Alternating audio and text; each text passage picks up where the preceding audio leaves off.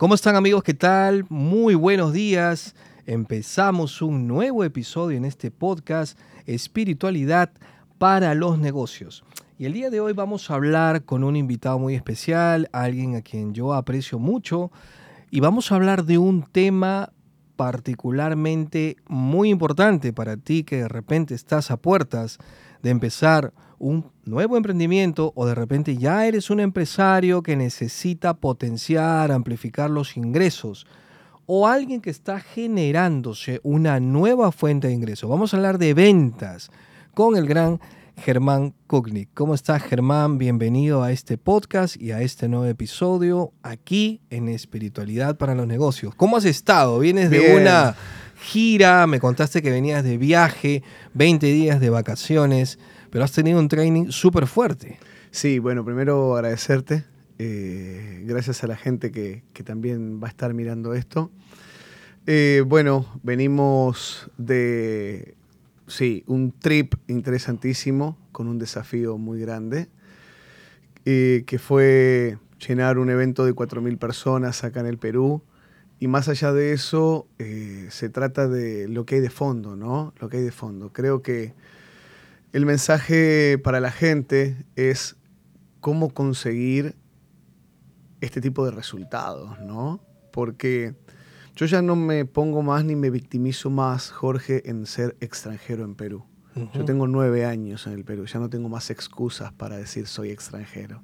Solamente me falta el DNI y ya estamos, o sea, ya, ya tengo la bendición de conocerme todos los aeropuertos del Perú, haber aterrizado en todos los aeropuertos del Perú, entonces hoy sí tenemos un conocimiento del mercado y están las condiciones chéveres.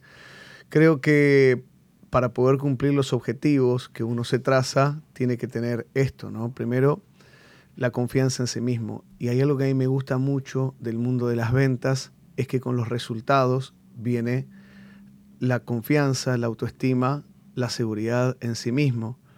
Entonces, eso es lo que a mí me, me, llena mucho de las ventas, ¿no? Porque no solamente es comercializar un producto o un servicio, sino que también qué resultados genera en mí, qué, qué resultados genera en otros. Entonces cuando una persona va consiguiendo resultados a lo largo de, su vida, se dice que no existe personas de grandes resultados con baja autoestima.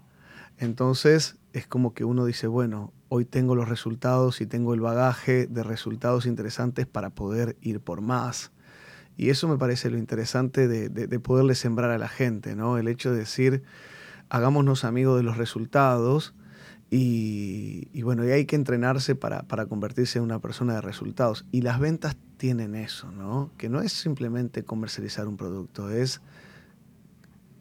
convertirse en esa persona de, autoestima eh, estable, ¿no? Creo que, que, eso es una de las cosas tan lindas que me dio a mí el mundo comercial. Ese es un concepto muy profundo el que acabas de dar, ¿no? Hablaste de sembrar. Sí.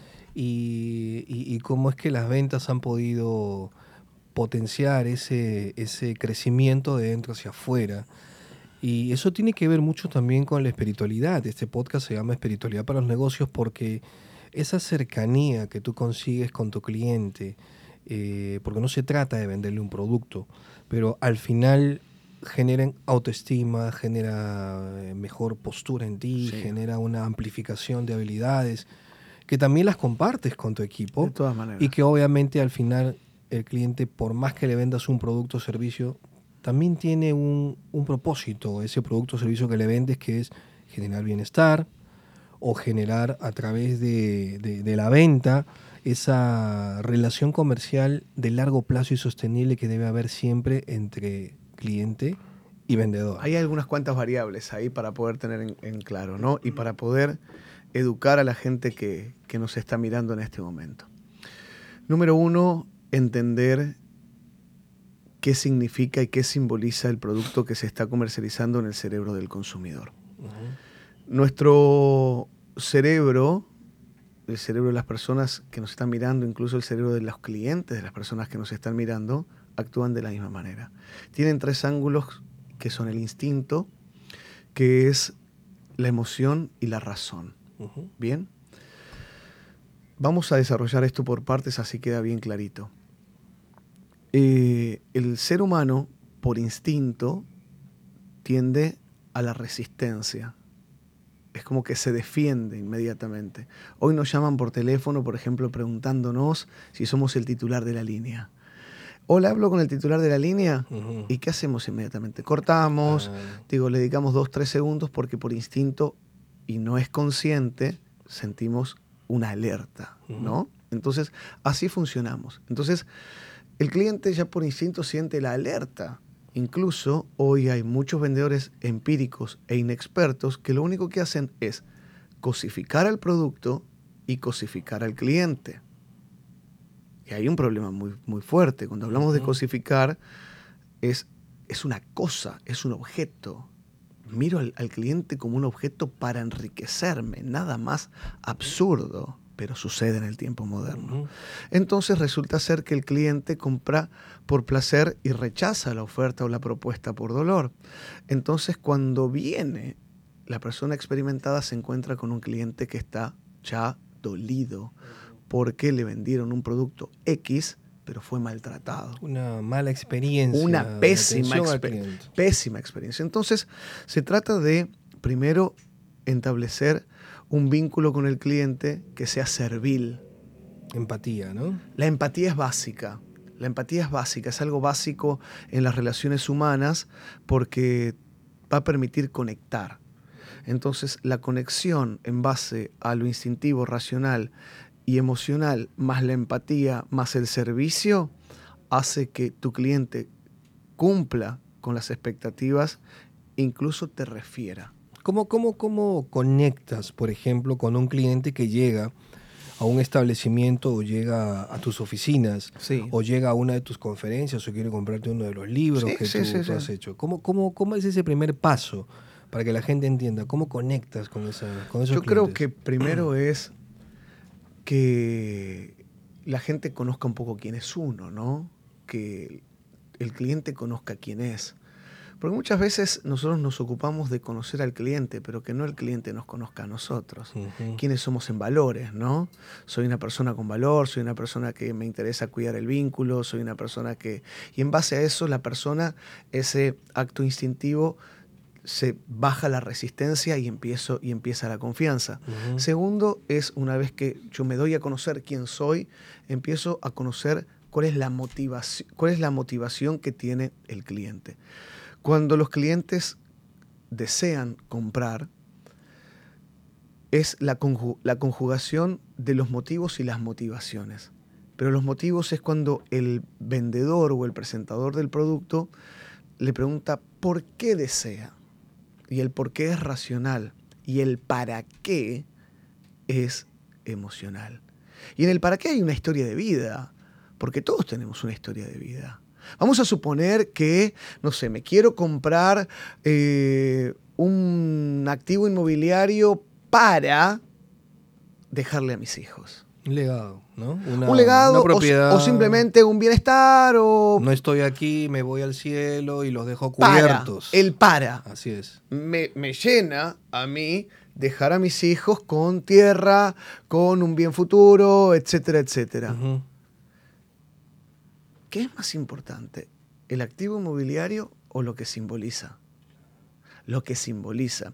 Entonces el vendedor no prioriza lo que simboliza, prioriza el metraje cuadrado, la ubicación y esto que simplemente no genera ningún tipo de estímulo. de. Genera características No genera referenciales estímulo. del producto, pero no habla del valor del producto. Entonces ahí está el error del grueso de los clientes. Primero cosificar a tu cliente. La abundancia. Bueno, no importa, atrás viene otro. Nada más absurdo. No. No hay, no, no hay una atención al cliente, no hay una empatía. Y después, eh, no saber presentar el producto en, en- en la pulpa, en la miel, que es el simbolismo emocional. Creo que eso, como te, en resumen, porque la respuesta fue larga, es primero darse a conocer. ¿Quién soy? Yo soy Germán Kutnik y la intención de vincularme con usted es un vínculo a largo plazo. Tranquilo, confiado, si hacemos negocios bacán y si no, señor, para mí siempre es una experiencia interesante hablar con usted. Y ahí empieza a desarrollarse. Ahí sabes cómo de alguna forma estas personas que nos están escuchando, Sí, sí, sí. que están arrancando de repente y que no tienen nociones de cómo vender un producto. Porque como tú decías también, mucha gente y un gran porcentaje de incluso profesionales tienen mucha resistencia a vender. O sea, creen que las ventas son un tema que no deberían entrar ellos porque tienen títulos, tienen maestrías, tienen una MBA y te dicen que han estudiado en tal universidad o cual universidad, pero cuando ves sus estados financieros o cuando ves sus estados de cuenta, ese éxito no se refleja por los títulos o por la experiencia. Y sin embargo hay casos en donde podemos tocar personas que de repente no están metidos netamente a un empleo tradicional y no tienen todos estos títulos, pero sus estados financieros reflejan una abismal diferencia de economía y riqueza. ¿Tú qué piensas al respecto de esta estigmatización de las ventas que hay en todo el mundo? Yo siempre digo que la profesión del vendedor es como una profesión devaluada. Porque nadie se anima a decir soy vendedor. Soy empresario, microempresario, digital Yo sí, marketer. yo sí digo que soy vendedor. ¿eh? soy si vendedor de todas Y maneras. soy buen vendedor. de todas maneras. De todas maneras. Eh, porque hoy tenemos que tener una tarjeta personal donde diga, no sé, estratega, eh, director de tanto cuanto, pero nunca vendedor. Sí, sí. Entonces- o sí, o sí, ¿no? O CEO, ¿no? Sí, o CEO. Entonces, vamos de nuevo a eso, que eh, si yo no tengo habilidades comerciales, nunca voy a poder tener un resultado óptimo en mi cuenta bancaria. Pero no alcanza solamente con las habilidades comerciales. No. También hay que tener habilidades blandas. Claro. La suma de habilidades comerciales, cuantas más sean, y habilidades blandas, es éxito asegurado. Porque si tú no, no, no las, no las eh, unes, no las, no las conjugas, vas a ser tosco o vas a ser simplemente, eh, te vas a vincular desde el namaste, que no está mal, pero solamente el namaste no alcanza, sino que tiene que ver el equilibrio entre las dos, ¿verdad? Claro. Entonces, creo que hoy tenemos que romper el paradigma de la, del- de la autoridad, ¿no? Y acá entramos en un tema que también se hace muy interesante en el mundo comercial, que es el liderazgo. Es un tema que tú lo manejas muy, pero muy bien. Y hoy la mejor manera de ser un líder es horizontal y servil, según mi manera de, de- No, el liderazgo es servicio. el liderazgo de servicios, pero es horizontal. ¿Qué quiere decir? Vamos a pensar que yo soy el dueño y que tú eres un colaborador. Yo te tengo que potenciar, tengo que llevarte de carbón a diamante.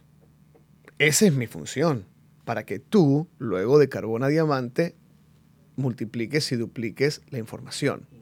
¿Ok? Bueno, hoy por hoy el común denominador de los empresarios no están dispuestos a hacer esto. ¿Sabes por qué? Porque el ego es el enemigo. El egoísmo. El ego en todas sus variaciones. En todas sus variaciones. Yo no, yo, el señor de saco corbata que maneja un- un- una BMW y que vivo en... No, yo no me voy a... Pero si el liderazgo es la única herramienta que nos permitirá ser libres. Tú puedes ser un excelente comercial, pero siempre vas a estar en el sector operativo, porque siempre vas a estar haciendo. El liderazgo que forma más líderes le permite a la cabeza del, del liderazgo poder disfrutar de tiempo, pero tiene que hacer acuerdos. ¿Cómo funciona según Germán Kutnik el liderazgo? Yo, Jorge, te voy a dedicar 90 días de mi vida donde te voy a formar como si fuera el, el maestro Shaolin y te voy a dar todo mi conocimiento, pero con una sola condición, Jorge, con que pasados esos 90 días tú le entregues próximos 90 días a una persona que tú designes. Ujú. 90 días, 90 días, 90 días, 90 días, 90 días, multiplicamos y, armamos una tropa de líderes que está basado en la visión y en los valores que yo como pionero, como la cabeza, soy el que dispongo. Ahora sí, Jorge, si yo te entrego mis 90 días y vos no estás duplicando, te sales inmediatamente. Porque la única condición es duplicar. ¿Cuál es la función del líder? Según esto es lo que estamos hablando, porque es muy amplio el liderazgo, ¿no? Es cumplir objetivos y formar más líderes. Y hoy el empresario, que todavía está lleno de esos paradigmas que vienen desde antaño, desde antaño, se limitan. Y, nunca son líderes porque no son libres. No, no, no. Tienen una posición otorgada porque... Jerárquica. La gente le hace caso porque si no los despiden. Pues, Exacto. O sea, y ese estilo de liderazgo que, del cual hablamos de antaño, eh, cambia un poco con los principios, por ejemplo, que inserta Maswell en sus 21 leyes irrefutables de liderazgo. Cuando yo leí este libro hace más de 15 años atrás, yo me daba cuenta de que el legado es una de las, de la, ley del legado es una de las leyes que mide realmente cómo el liderazgo se ha trasladado positivamente o no alcanzó a trasladarse. Cuando el líder de la organización ha trabajado la filosofía, los principios de liderazgo y sale de la organización y deja la delegación en su equipo, si la empresa continúa con la misma visión y crece muchísimo más, quiere decir que el líder hizo un muy buen trabajo de Steve Jobs. Un muy buen trabajo de legado. Pero si no lo hace, muchas empresas cambian de rumbo, incluso hasta quiebran y es ahí donde se ve y se mide la capacidad del legado de liderazgo. Entonces, es importante cómo Maswell transforma todas estas teorías de liderazgo, que ahora son las teorías que, si te das cuenta, usa Google. Sin duda. Usa Tesla. Sí. Usa Apple. Sí. Estas empresas, organizaciones, Germán, actualmente para reclutar talento en el mundo, ya no solamente miden títulos profesionales, Ahora ellos tienen em, un análisis muy exhaustivo de qué? De comprobación y sustento de innovación. Mira qué interesante. Por supuesto. Y adicionalmente a eso, que cumpla con inteligencia emocional, habilidades blandas, con, eh, como, por ejemplo, qué tipo de trabajos has hecho en función a, a la sociedad. O sea, están evaluando ya otros frentes muy importantes, ¿no? Quiero hacerte una pregunta, yo a ti quiero... Nosotros tenemos mucha información que hoy en nuestro amado Perú no se ejecuta, lamentablemente. ¿Te refieres a, los organismos gubernamentales o a los privados? No, a los privados, a los privados. Eh, tenemos referentes y, por ejemplo, Google, Tesla, Apple están eh, están, poniendo, están ejecutando el, liderazgo de, delegado, ¿sí? Yo lo que te pregunto es, ¿qué le falta al líder peruano para poder dar un salto de calidad en su liderazgo? Estandarizar el proceso de la delegación de liderazgo que lo acabo de decir. ¿Por qué? Porque tú has dicho algo muy importante que mi mentor siempre dice, John Maswell. El líder forma líderes, y es algo que yo repito también. Pero ¿qué pasa? Que en el camino nos encontramos con que el líder se convierte en una persona egocéntrica. Y cuando tú empiezas a crecer en, en, tu empresa, en tu marca personal, en tus negocios, y empiezas a tener un salto cuántico, que tú miras a tu alrededor y dices, oye, yo he crecido más que el resto que tenía de repente haciendo este tipo de negocios iguales que yo, mucho más tiempo, pero yo he crecido más rápido. Entonces me considero como que una persona súper dotado, que soy mejor que el resto. Es ahí donde el líder, que está constantemente en la visión del equipo, contagie esa perspectiva a su equipo y su organización, que empieza desde la cabeza hacia abajo, se duplica bajo esa filosofía. Y, esa es la y esa es la condena de las muchísimas empresas. Por eso es que yo siempre he pensado esto. La proximidad, Germán, es lo que realmente genera esa sostenibilidad del liderazgo. Pero la proximidad no solamente con gente que tiene los resultados. O sea, yo he entendido algo. Tú puedes juntarte con gente que de repente tiene una comodidad más grande que la tuya, o, tiene más dinero que tú, o ya recorrer el camino que tú, te lleva 15, 20 años de vida más que tú.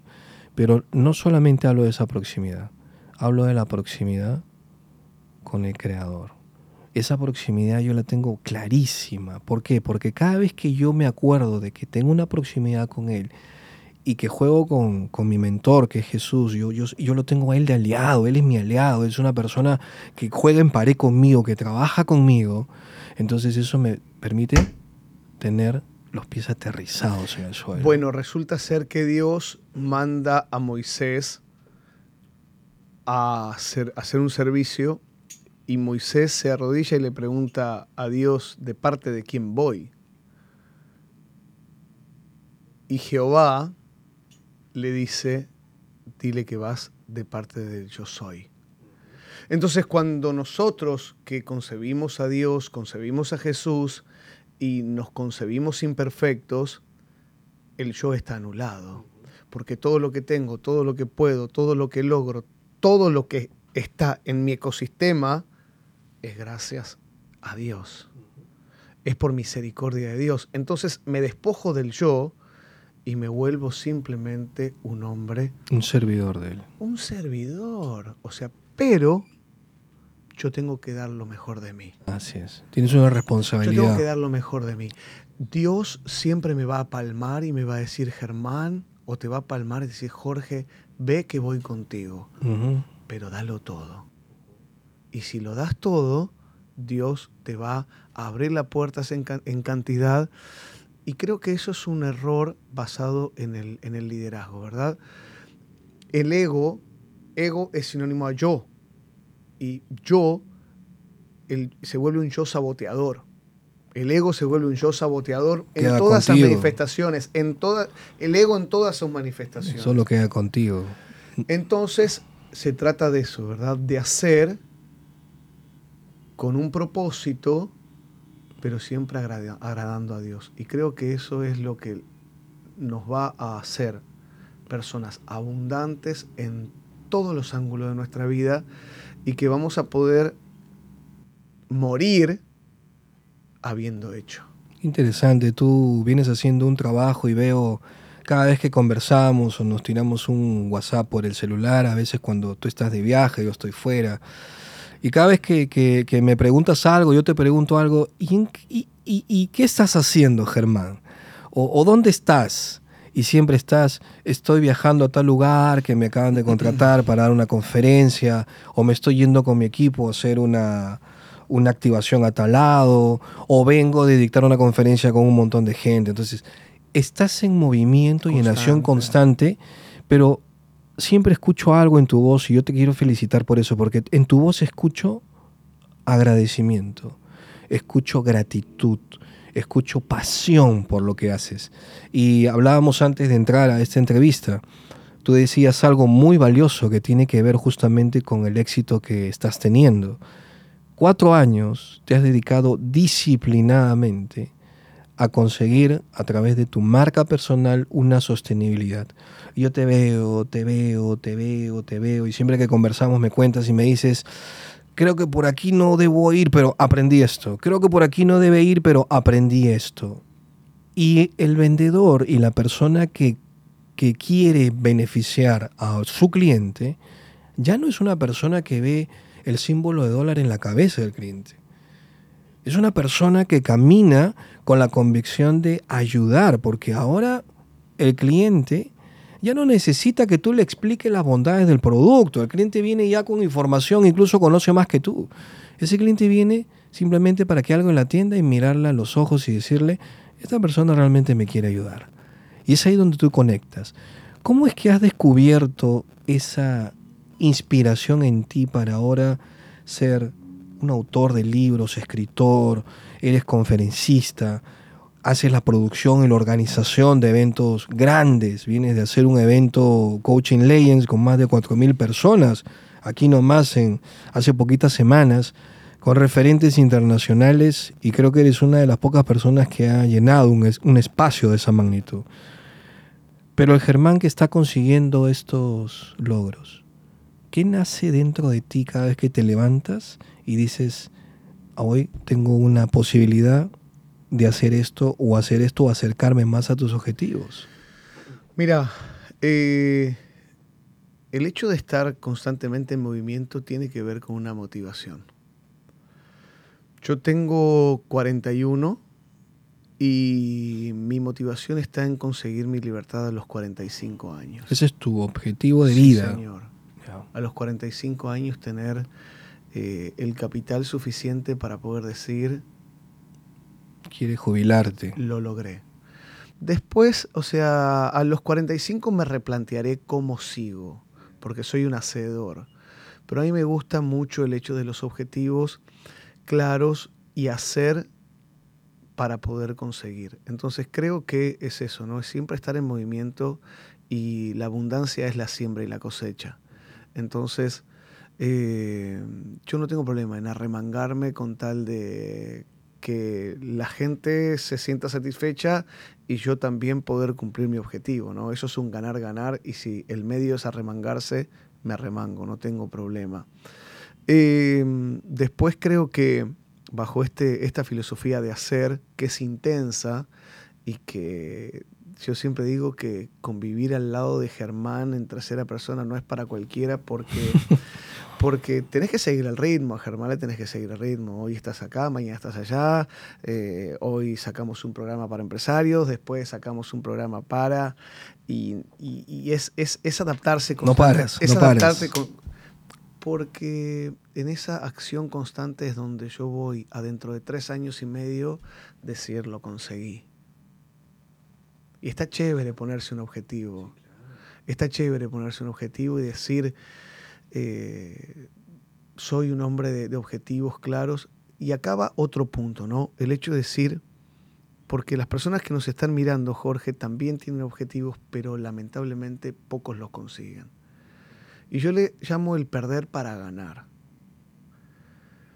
Perder primero aquellas personas que no están alineadas a mi propósito de vida. Eh, yo cuando emigré, dejé a un hijo de siete años en su momento. Y cuando lo recuerdo digo coloquialmente, qué huevos que tuve. Porque no creo que cualquier persona tenga esa valentía de decir... No, es súper fuerte. Dejar un nene de siete años en la puerta de tu casa yéndote a buscar algo. Algo. No sé qué. Y después viene la transformación del ser, porque el ser se va transformando constantemente hasta que uno va consiguiendo primero sanarse, después empoderarse y después tener resultados. Entonces, creo que tenemos que perder amigotes, amigotas, gente del montón, lamentablemente, pero, pero es así, es El círculo de influencia, ¿no? El círculo de influencia, ¿verdad? Y yo llegué con un WhatsApp donde eran los muchachitos de la pichanga y hoy tenemos una, una red de contactos que cualquier persona quisiera tener. Entonces creo que eso se va construyendo. Yo siempre digo que yo dejé de ser un pibe de barrio para convertirme en un hombre de negocio. Y es una transformación fuertísima la conciencia. Y creo que viene acompañado también de la disciplina, ¿no? Viene acompañado de la disciplina. El hecho, Jorge, de decir, si yo quiero conseguir mi libertad financiera o la libertad de tiempo, espacio, o la libertad como quiera llamarse, a mis 45 años, yo no puedo salir de noche, yo no puedo tomar alcohol, yo no puedo fumar, yo no puedo consumir drogas. Alimentarte bien. Yo, tengo que, yo no puedo alimentarme mal porque tengo un objetivo que cumplir. Entonces creo que es eso, ¿no? Es perder quizás aquellas cosas que al montón les, les gusta, pero yo decidí convertirme en una persona que no sea del montón. Y el mensaje es para aquellas personas que quieren convertirse en una persona del 1% o no del montón, es que tienen que coger hábitos que los lleven, Jorge, a, hacer, a, pagar ese precio, ¿no? O a pasar ese proceso de decir, bueno, eh, mira, eh, me gusta salir, la paso bien, pero prefiero leerme un libro. Ah, qué aburrido. Claro, el montón te va a decir que eres un aburrido por leerte un libro, ¿verdad? Claro. Y vas a ver que, el círculo de influencia eh, va a ser completamente distinto y por ende los resultados van a ser completamente distintos. Amo hacer, amo cómo vivo, amo en lo que me, he eh, convertido, sin ego, pero sí con reconocimiento, siento que soy y que tengo mensaje, soy mensaje y tengo mensaje, y que gracias a ser mensaje y a tener mensaje, ahora me toca a mí devolverle a los peruanos. Perú te ha hecho bien. Perú fue el antes y el después en mi vida a mí me toca, Jorge, devolver.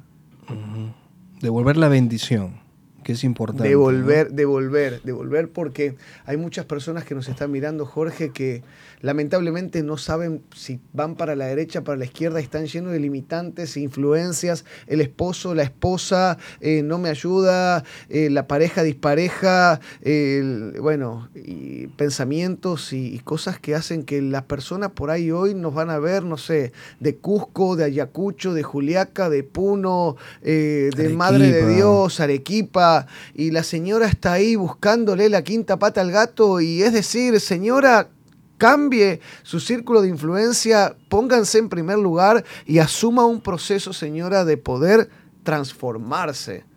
Y esa señora que hoy quizás está vendiendo choclo con queso, mañana te la encontrás siendo una señora. ¿Se puede? No, siempre se puede es nuestra responsabilidad. Claro que sí. Y en esa parte, por ejemplo, de esto tan importante que acabas de decir y tan emocionalmente sincero, ¿no? Porque te siento totalmente conmovido cuando expresas esto. Obviamente la gente está viendo el Germán Kuning de ahora, pero ¿qué, retos has tenido que atravesar tú cuando llegaste a Perú? Siendo un extranjero. ¿Es fácil para una persona afuera no vivir en su país, construir empresa, eh, no tener ese círculo de network de oportunidades? ¿Cuál crees que ha sido el reto más difícil que has tenido que pasar aquí? Bueno, yo cuando llego eh, tuve la bendición, a diferencia de otros, que me vendieron una empresa, pero no era gerente general, no era CEO, era pibe de barrio. Entonces, llegué a ocupar un lugar que no tenía conocimiento ni estaba preparado para hacer. El reto principal fue armar un equipo de personas en base a los valores que traía el pibe de barrio. Entonces, no era el tiempo. Después... Saliste de ahí. No, claramente. Después es eh, el hecho de, estar solo. Yo estuve seis años en pareja con mi ex mujer peruana, la cual respeto mucho, eh, siempre mi, cariño, y creo que fue un pilar. Eh, porque ella me dio seguridad, ella me dio ese, ese, ese, ese, esa cobija, ¿no? Esa contención pero, pero solo hubiera sido imposible, sinceramente. Eh, el reto es eh, poder conseguir influenciar con pocas herramientas. Y después de cinco años logramos una empresa de más de 300 personas, porque, o sea, era obligado el cambio. Pero. Pero todo un reto, ¿no? Todo un reto de porque. pasar de, de, uno o dos o tres que de una versión de uno De una versión de uno a, una versión nueva y, en, país ajeno. ¿Y sabes lo que más creo yo que, que e, en el camino? La traición. ¿Te pasó mucho eso? Mucho, mucho porque yo tengo un negocio que tiene un cash flow interesantísimo, Y bueno, nada, se me acercaron muchas personas a, a, buscar información y a duplicar negocios y a llevarse gente que estaba preparada por mí. Y bueno, nada, los perdono, los bendigo, pero causaron ese dolor y, y, es parte de, ¿no? Yo siempre digo, Jorge, que a mí hubiera sido muy fácil hacer un negocio en Argentina si me hubiera encontrado sano y hoy en esta versión de mí, Ujú. porque tengo 40 años y, y tengo una red de contactos interesantísimas. Hoy en el, el- en el Perú yo la tuve que construir la red de contactos. Yo no, no estudié acá, yo no tuve adolescencia acá, yo no tuve eh, mi primer fase de adulto acá. Yo llegué a mis 32, hasta los 37 trabajé en el mundo corporativo y a los 37 y moneditas empecé a abrir mi red de contactos, que bendito sea Dios, me dijo Jürgen Klarich hace 25 días que estuvimos en Punta Cana, conseguiste lo que yo conseguí en 15, en tres años lo que yo conseguí en 15. Y no es por, por ponerme de mí, es todo un camino, llegar, llegar, cumplir los objetivos, no es para pocos. ¿Y sabes qué es lo que quiero decir sin hablar demasiado de mí? Es que si yo lo pude hacer, Jorge, cualquier persona que nos está mirando lo puede hacer. ¿Tú crees eso de que cualquier persona lo puede hacer? Convencido. estoy. Convencido. Convencido porque yo llegué al Perú siendo cualquier persona. Hay personas que opinan eh, contrariamente a esto. Eh, lo he leído mucho en redes, ¿no? Esto de que dicen, bueno, claro, él tuvo éxito, él lo consiguió, pero eso no quiere decir de que, de que todos podamos, por ejemplo, ser emprendedores. eh, porque tiene que haber gente este, teniendo un empleo tradicional, porque si no, ¿cómo se sostienen las empresas? Y entonces hay cierto sector que todavía no asimila esta visión de pensar que el éxito está más cerca de lo que uno cree. Es que no despertaron. Es que no tienen Están dormidos, es, que, es que no despertaron y no tienen la información. La única, la variable que nos va a hacer libres es la información. Así es. Es que sin la información es imposible. Es voy, imposible. A, voy a seguir patrones que fuimos criados. Con los sistemas, ¿no? No solo eso, es que fuimos criados a la defensiva. Guarda pan para mayo, eh, estudia para tener un empleo, no arriesgues. Fuimos, fuimos educados desde nuestros padres, desde nuestros abuelos, simplemente para cuidarnos, A guardar. para guardar, para protegernos, no para arriesgarnos. Y el que se arriesga de manera consciente, midiendo el riesgo, que eso ya es una habilidad, arriesgándose, midiendo el riesgo, es el que gana. No importa lo que sabes, es qué haces con lo que sabes. Así es. Claro que sí. Tú puedes ser el mejor abogado, el mejor contador, el mejor arquitecto, pero nosotros en Argentina tenemos abogados, arquitectos, médicos, ingenieros que están manejando taxi y no tengo nada en contra del no, es taxi. verdad, es verdad. No tengo nada en contra del taxi. Creo que es una chamba sumamente honrada. No, Yo he sido taxista, ¿eh? No, pero el punto, es- el punto está en que el tiempo es la variable. el tiempo y tú dices algo muy cierto porque, a ver, tenemos, como dice en Latinoamérica, hay muchos países que tienen la mayor cantidad de taxistas educados profesionalmente. Porque diversos indicadores, ¿no? Llegaron a una edad en donde ya es difícil que se inserten al mundo laboral, o de repente perdieron sus empleos, o de repente ganan más de taxista que teniendo un empleo tradicional. Es Entonces, verdad. Hay diferentes variables. Pero algo con lo que coincido contigo, que era mientras yo estaba detrás de una computadora por muchos años en el último empleo, era que yo me di cuenta de que yo estaba en eso porque no tenía información. Mira, qué coincidencia.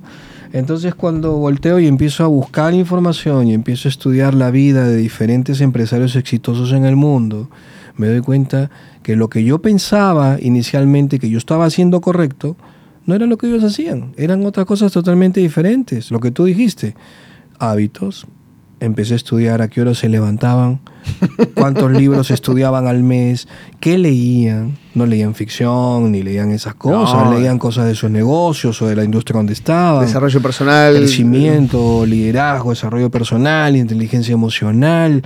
eh, eh, y, y adicionalmente a eso también, ¿quién era su círculo de influencia?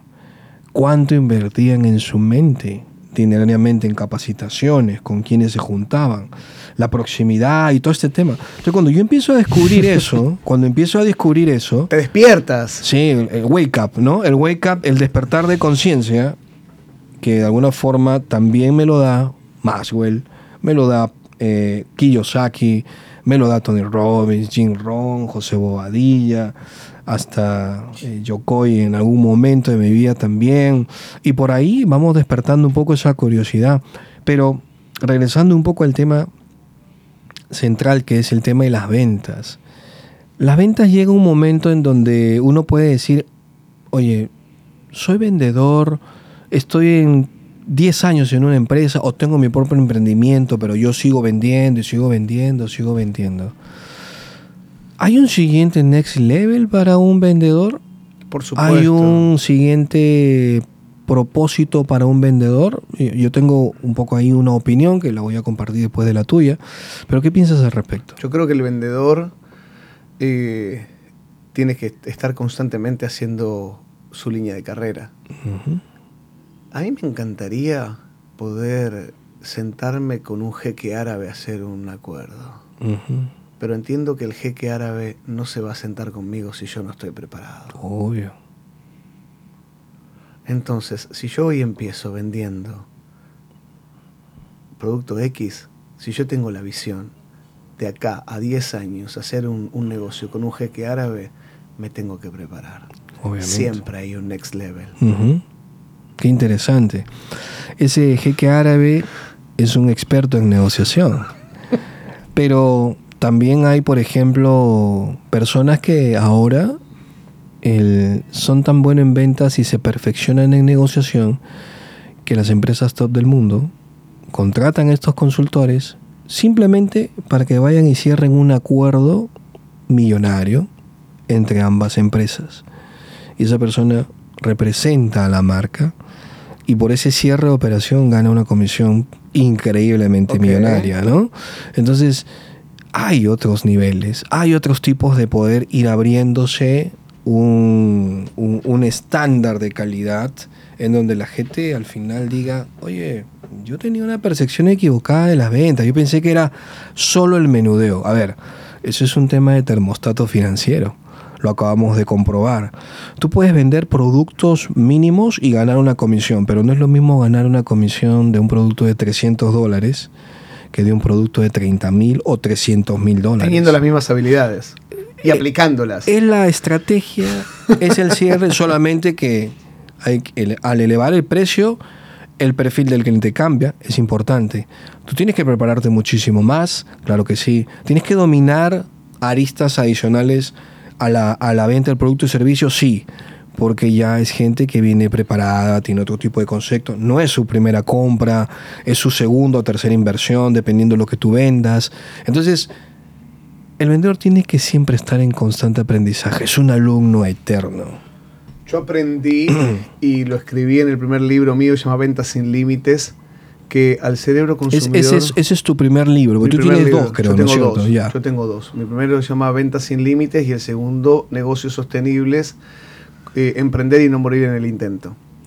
Eh, en Ventas sin Límites hablamos de que al cliente o al prospecto o a la persona interesada, llamémoslo como queramos, no le gusta que le vendan.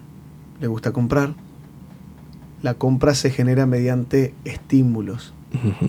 Entonces, lo primero que tengo que entender, lo, lo dijimos anteriormente, era cuál es la necesidad emocional y cuál es la conexión emocional que tiene tu cliente con el agua.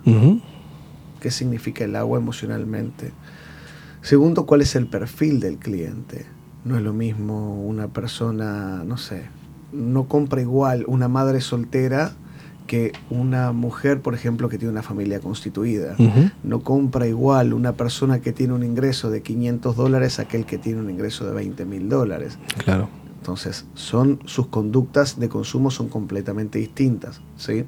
Y eso es lo que el cliente, lo que el vendedor o el presentador de, de, de producto o servicio lo tiene que, que entender, tiene que detectar cuál es el perfil de cliente. Luego también es muy importante variables la dicción. Es muy importante la dicción a la hora de hablar, ¿verdad? O sea, porque eh, la gente está buscando perfiles de confianza. Y si tú eres vulgar, vas a hacer más de lo mismo. Nunca, nunca te vas a diferenciar. Entonces, creo que esas son cosas que hacen que la relación con el cliente... eh, Se ponga tensa, ¿no? Un poquito de resistencia. la vulgaridad, más cuando, cuando tú, repito, te pones a servir, ahí es donde uno dice, chévere, está pre- presentablemente, está- está elegante, es una señorita elegante, habla bien, se interesó por mí, me supo abordar. Luego también entendí técnicamente de que nosotros somos aquellos que provocamos las objeciones o no. Con una mala presentación de ventas, ¿verdad? Las objeciones se presentan desde la incredulidad, desde la desconfianza. No creo, y no es que no tenga interés, sino que no creo en lo que estás diciendo.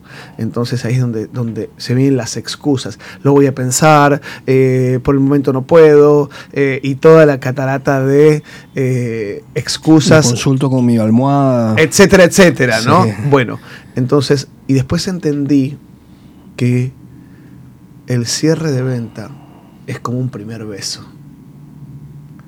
El primer beso se da por deseo.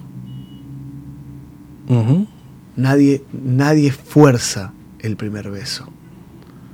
Entonces, yo no creo en la enorme cantidad de, de- de cierres de ventas que hoy. Sí creo en la técnica y en la táctica durante el proceso, pero creo que la venta, creo que el cierre de venta es la consecuencia de un proceso. No es Bien que- hecho, ¿no? Esquematizado Hay una estructura. esquematizado, estructurado y Ah. esquematizado. Entonces ahí es donde el cliente al final te dice, bueno, ok, te pago, ok, firmo, ok, porque no hay ningún tipo de resistencia. Entonces también describo al vendedor como un conquistador. Y creo que tenemos, como te repito, que conquistar hoy eh, mentes, corazones, eh, incluso hasta cuentas bancarias, por más eh, frío que suene pero tenemos que entender que somos conquistadores y bueno, y ahí se abre otro capítulo también que es la conducta del conquistador. La conducta del conquistador. ¿Cómo, co- ¿Cuál es la conducta del conquistador? Acá se abre otra. Yo siempre que hablo de conquista se me viene Don José de San Martín. Un hombre que libertó a Argentina, Chile, Perú. Empecemos a analizar cómo la historia él lo hizo y contra viento y marea él avanzaba. Él no tenía peros. Entonces, yo creo que ese es el vendedor. El vendedor que arriesga, el vendedor que avanza, el vendedor que sirve, el vendedor que tiene objetivos claros, el vendedor que es consistente, el vendedor que es conquistador, el vendedor con objetivos claros, aquel es el que va a marcar la diferencia. Aquel que es cortoplacista, que viene y te dice, te vendo un producto porque cobro dos mil soles de comisiones o, o cobré diez mil soles de comisiones para gente del extranjero, unos 3 mil dólares de comisión, y ya me echo panza para arriba, Claro. y por último, tanto en liderazgo, en ventas, que ambos son serviles, en el mundo comercial, de las relaciones humanas, la humildad y la visión. Aquí está. Estamos en espiritualidad, hablando de espiritualidad y la humildad tiene que estar implícita en todas las acciones. Así seas chiquito, mediano o grandote y ya seas el, el- el- el top de en ventas, El men. el ranking en ventas, tengas el dinero que tengas, tengas absolutamente los logros que tengas. Algo que mi mentor John Maswell dijo hace poco, lo escuché en Cancún, eh, en la conferencia que dio, dijo, todo lo que tú hagas, todo y absolutamente todas las cosas que logres y todo lo que tú hagas, dale el mérito a Dios. Mira, qué increíble, esto conectó mucho conmigo porque realmente decimos, sí, el, el ser humano necesita reconocimiento. Perfecto, el ser humano necesita lograr objetivos. Claro que sí, el ser humano necesita comodidades.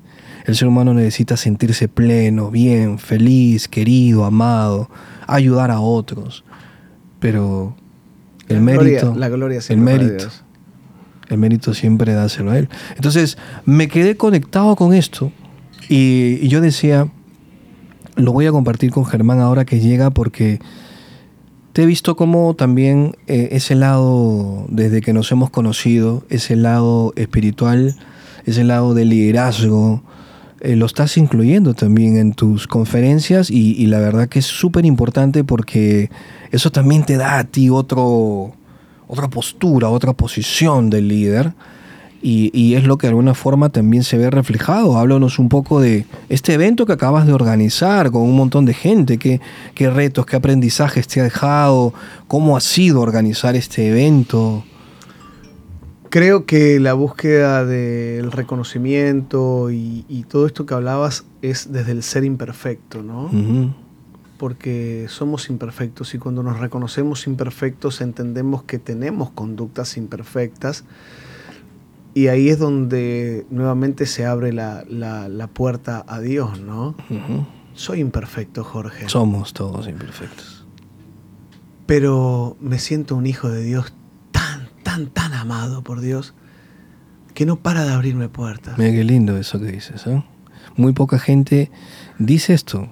Muy poca gente lo Eh, dice. Hace un rato hablábamos de la humildad, lo quería meter con la sencillez también. La humildad y la sencillez van de la mano, porque no importa cuánto tienes, lo importa es cuánto eres, cuánto has desarrollado ese ser y, y entenderte imperfecto, errático, que necesitas a Dios, y el enemigo es el ego. Sí, sí, sí. En todas sus versiones. En todas, todas. En todas sus versiones. Es natural que todos tengamos ego y es natural que convivamos con el ego. Pero es natural, es, es sabio también decirle al ego, no me vas a atrapar.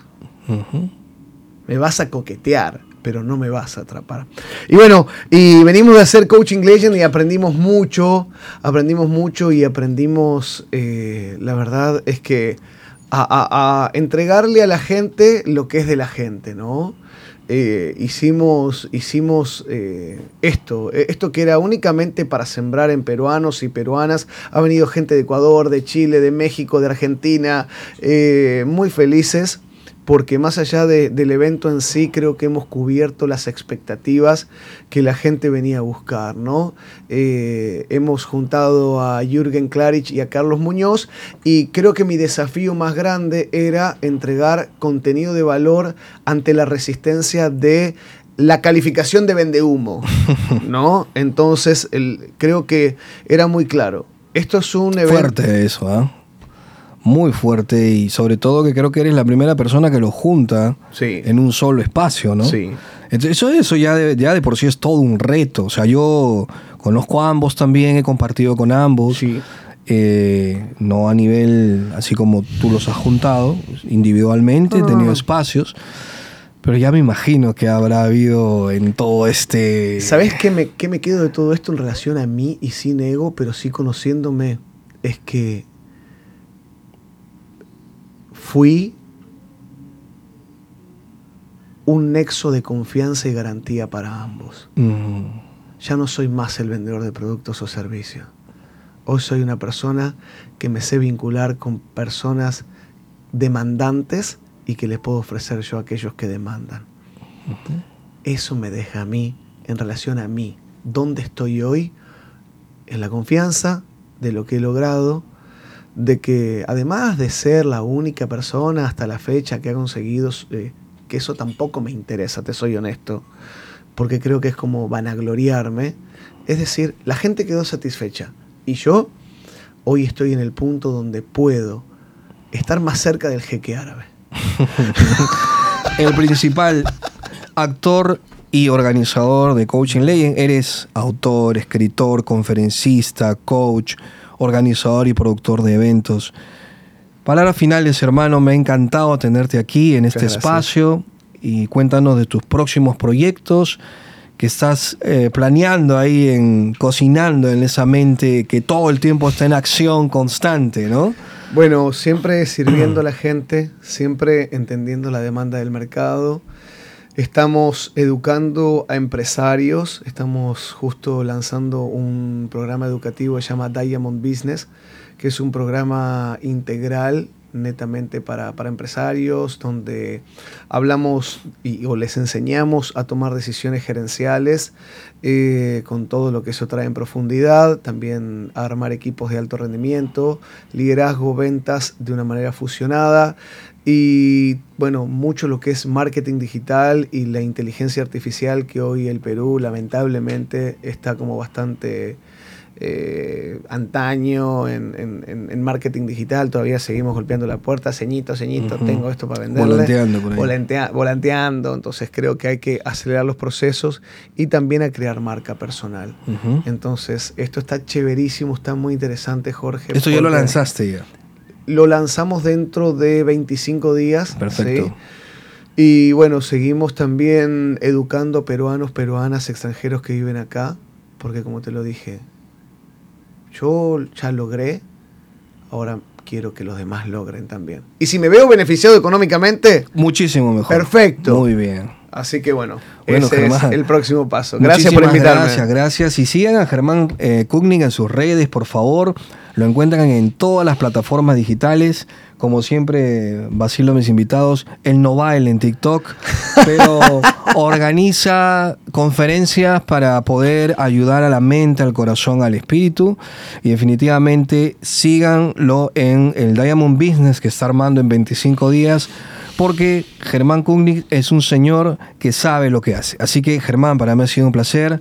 Muchísimas gracias por haber estado aquí. Y no se pierdan el siguiente episodio de Espiritualidad para los Negocios, donde tratamos en este podcast de hablar de temas importantes para que tú, empresario, emprendedor, dueño de negocio, sigas cosechando y creciendo en tu desarrollo personal. Nos vemos en el siguiente episodio. Tu amigo y mentor Jorge Loza. Un fuerte abrazo. Chao.